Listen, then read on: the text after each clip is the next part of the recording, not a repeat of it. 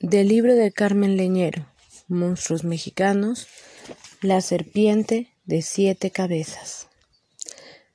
Siete son las cabezas del monstruo que abre túneles bajo tierra y que luego, bajo las aguas, custodia el gran tesoro del mar, origen de la vida.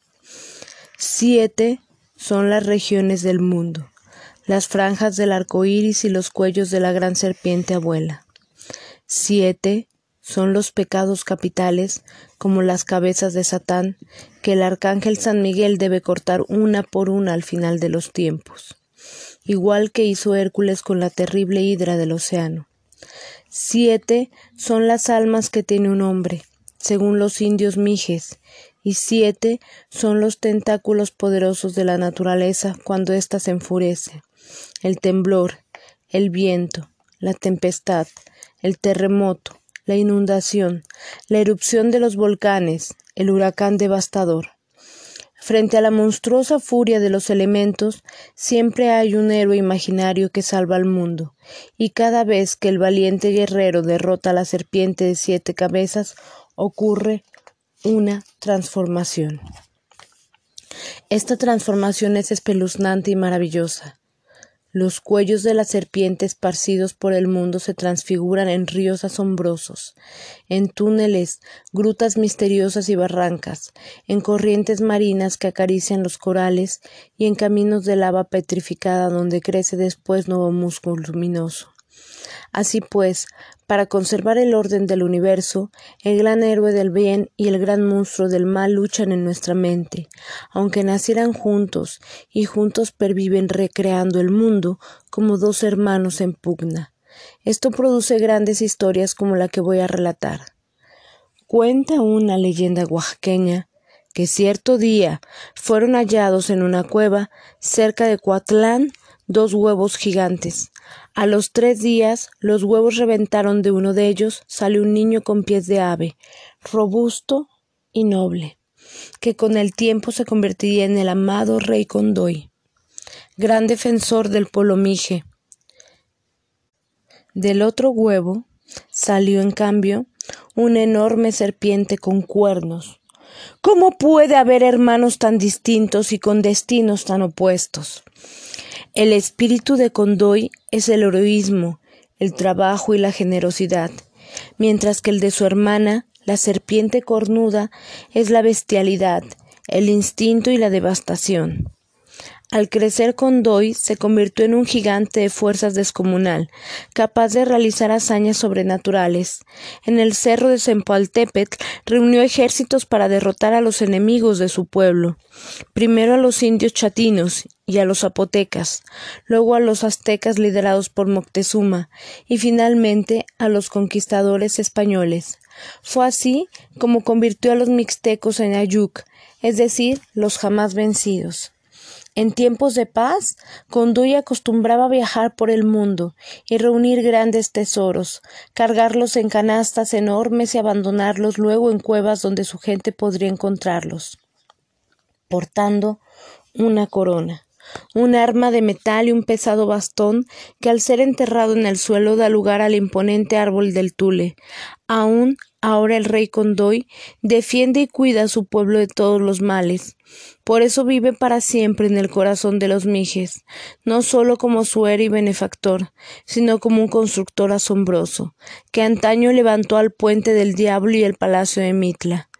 Por el contrario, su hermana, la terrorífica serpiente cornuda, se ha dedicado toda la vida a enloquecer a los elementos de la naturaleza, a destruir poblaciones y a castigar a los hombres. Al nacer tenía una sola cabeza con plumas, según dicen algunos, pero al crecer le salieron otras seis, quizá por herencia de su antecesora, la diosa serpiente flor de siete cabezas, patrona de los indios chatinos a los que el espíritu heroico de los mijes había derrotado tiempo atrás, convirtiéndose así en la nueva serpiente de siete cabezas. He aquí cómo ocurrió tan fabulosa transformación.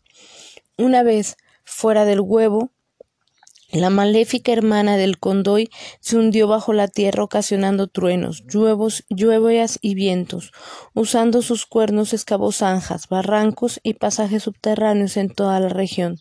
Conforme avanzaba por ellos, iba ablandando peligrosamente el suelo y hacía temblar la tierra, derrumbando casas y construcciones.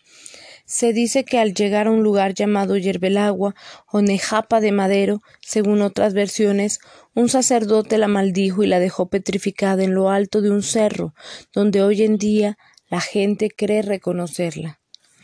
Pero lo cierto es que cuando ya no pudo arrastrarse, el dios de la lluvia mandó torrentes de agua que llenaron el brazo del mar para que el ímpetu de la corriente se la llevara hasta el océano, donde tendría la tarea de custodiar el mayor tesoro del mundo. Fue precisamente al llegar al mar cuando le nacieron las múltiples cabezas con las que vigilaría y destruiría todo aquel que pretendiera robar o explotar aquel tesoro. Para ello, además de haberla rescatado, el dios de la lluvia le otorgó el poder de dominar las aguas y de crispitarlas en caso necesario. Por su parte, el dios del viento negro, agitando las siete tentáculos de la criatura, le dio un poder adicional, el de enfurecer el aire, a las nubes y al relámpago. La serpiente de siete cabezas se convirtió entonces en el gran monstruo del mar causante del primer diluvio que inundó la tierra, y en la gran serpiente de poder, la cual se transforma en terribles huracanes que azotan a menudo nuestras costas. En el año de 1997, por ejemplo, ocurrió uno de los desastres naturales más devastadores en México, el llamado huracán Paulina, que en octubre tocó tierras en la costa de Oaxaca y luego pasó a Guerrero y Jalisco, dejando 500 muertos, 1.900 desaparecidos y 300.000 personas sin hogar. La abundante lluvia causó deslaves y provocó que los ríos se desbordaran, inundando más de cincuenta poblaciones y dañando muchos puentes.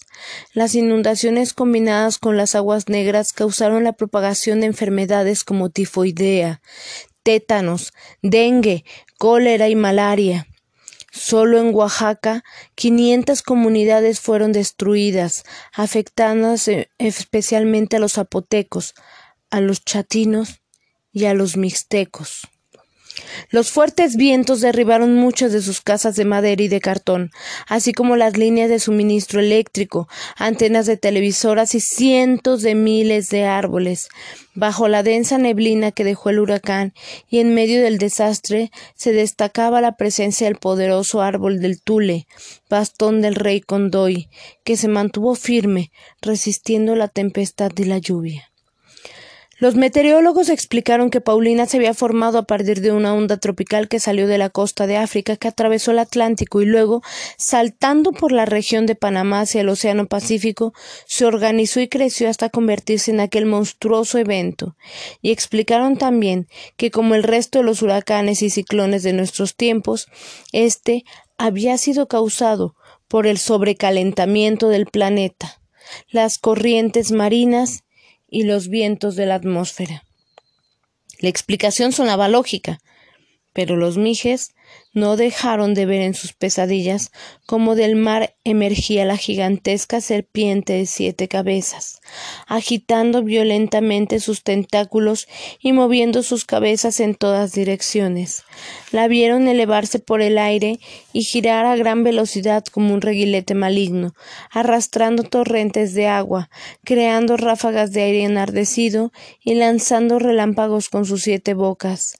Vieron cómo sus cuellos se convertían en látigos de agua, viento de fuego, que azotaban sin piedad los muelles y arrasaban las áreas cultivadas, los edificios, las casas y los árboles, quebrando sus troncos o arrancándolos de la tierra todos ellos, excepto, claro, al majestuoso árbol del Tule en torno a este árbol sagrado, y una vez que el huracán se hubo desvanecido, se reunió un grupo de hombres para pedir consejo y ayuda a la Kikaf, maestra encargada de dirigir los ritos de contacto con los dioses. ¿Por qué se ha enfurecido la gran serpiente de poder? Le preguntaron. Kikaf cerró los ojos y alzó la frente para escuchar la respuesta de los dioses. Después de unos instantes respondió con una voz venida de otro mundo. Ustedes, los hombres, han envenenado el aire con sus fuegos, han contaminado a las aguas con sus desechos, han cazado a las mojarras clavándole sus anzuelos, han matado animales a lo loco, han talado los bosques sin piedad y han ablandado la tierra desbaratando sus jardines.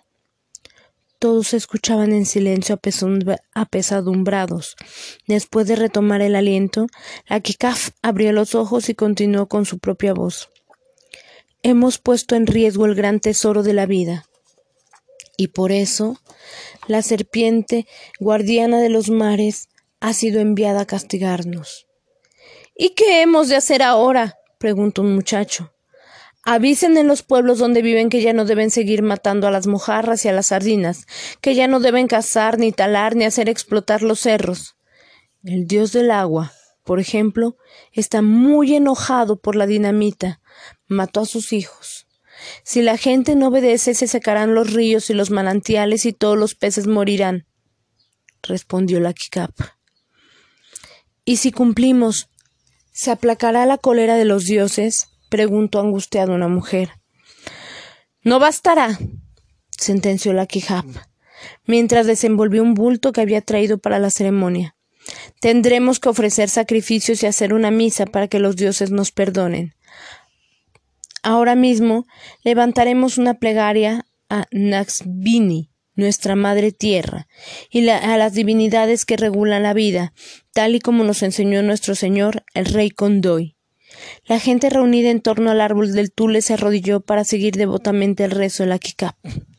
Tu lluvia, tu viento, tu trueno, tu rayo, tu dueño de la noche, tú, dueño de los nahuales, tu madre, tus senos.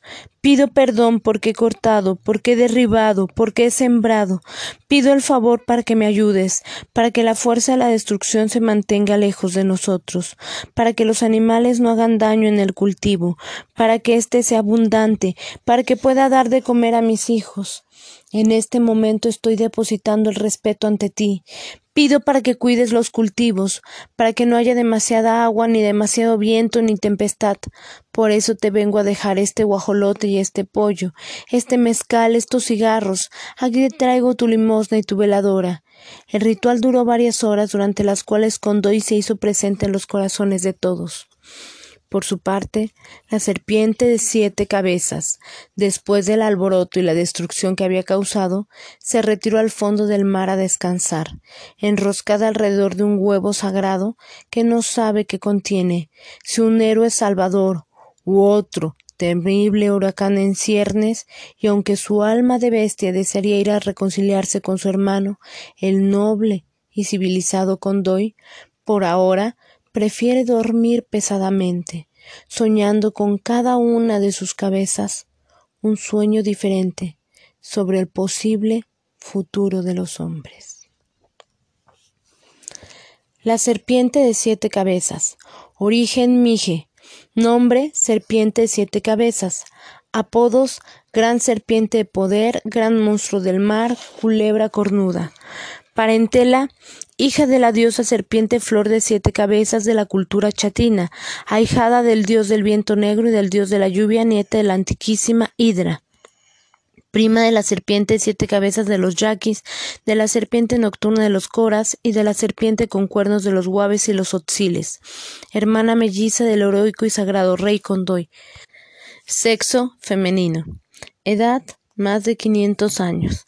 Domicilio cuevas zanjas, túneles subterráneos y causa de los ríos. Ya vieja se muda al mar. Permanece petrificada en Coatlán, pero se le ha visto en Oaxaca, Morelos y San Luis Potosí. Señas particulares. Nació de un huevo, de la serpiente madre. Es una culebra de enorme tamaño con cuernos. Es de color negro cuando joven y rojo cuando madura. Posee siete largos cuellos con sus respectivas cabezas y con una cola puntiaguda como cuchillo. A veces aparece con patas de cocodrilo, garras y trompa.